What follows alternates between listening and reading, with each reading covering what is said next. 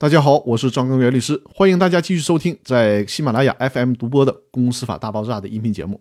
我们还是接着围绕股东分红的问题和大家展开讨论。这一期和大家聊的话题是：分红权能单独转让吗？我们都知道两个基本的概念，首先，分红权是股东的一项重要的权利；另外，股权是可以转让的。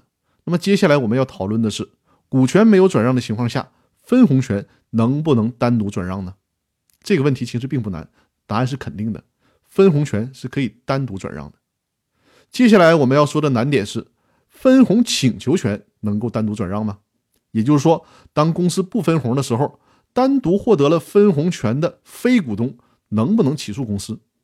在一种情况下，答案是肯定的，这种情况就是当公司已经形成了分红决议方案的时候，比如说隔壁老王他并不是 A 公司的股东，但是呢，他获得了。百分之十的分红权，也就是我们刚才讨论的分红权可以单独转让。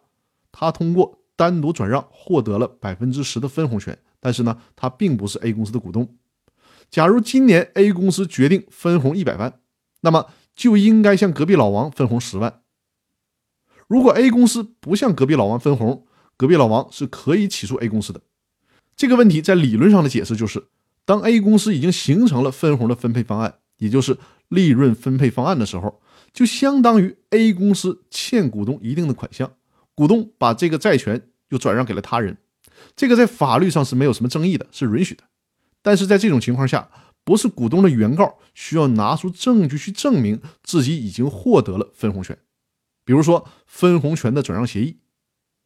接下来的情况会更加复杂一些，当公司没有形成利润分配决议的时候。单独获得分红权的这个人，他很可能并不是公司的股东。这个时候能不能对公司提起诉讼呢？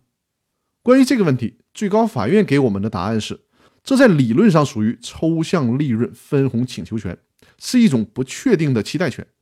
这种不确定的将来债权能不能单独转让，在理论上有待研究。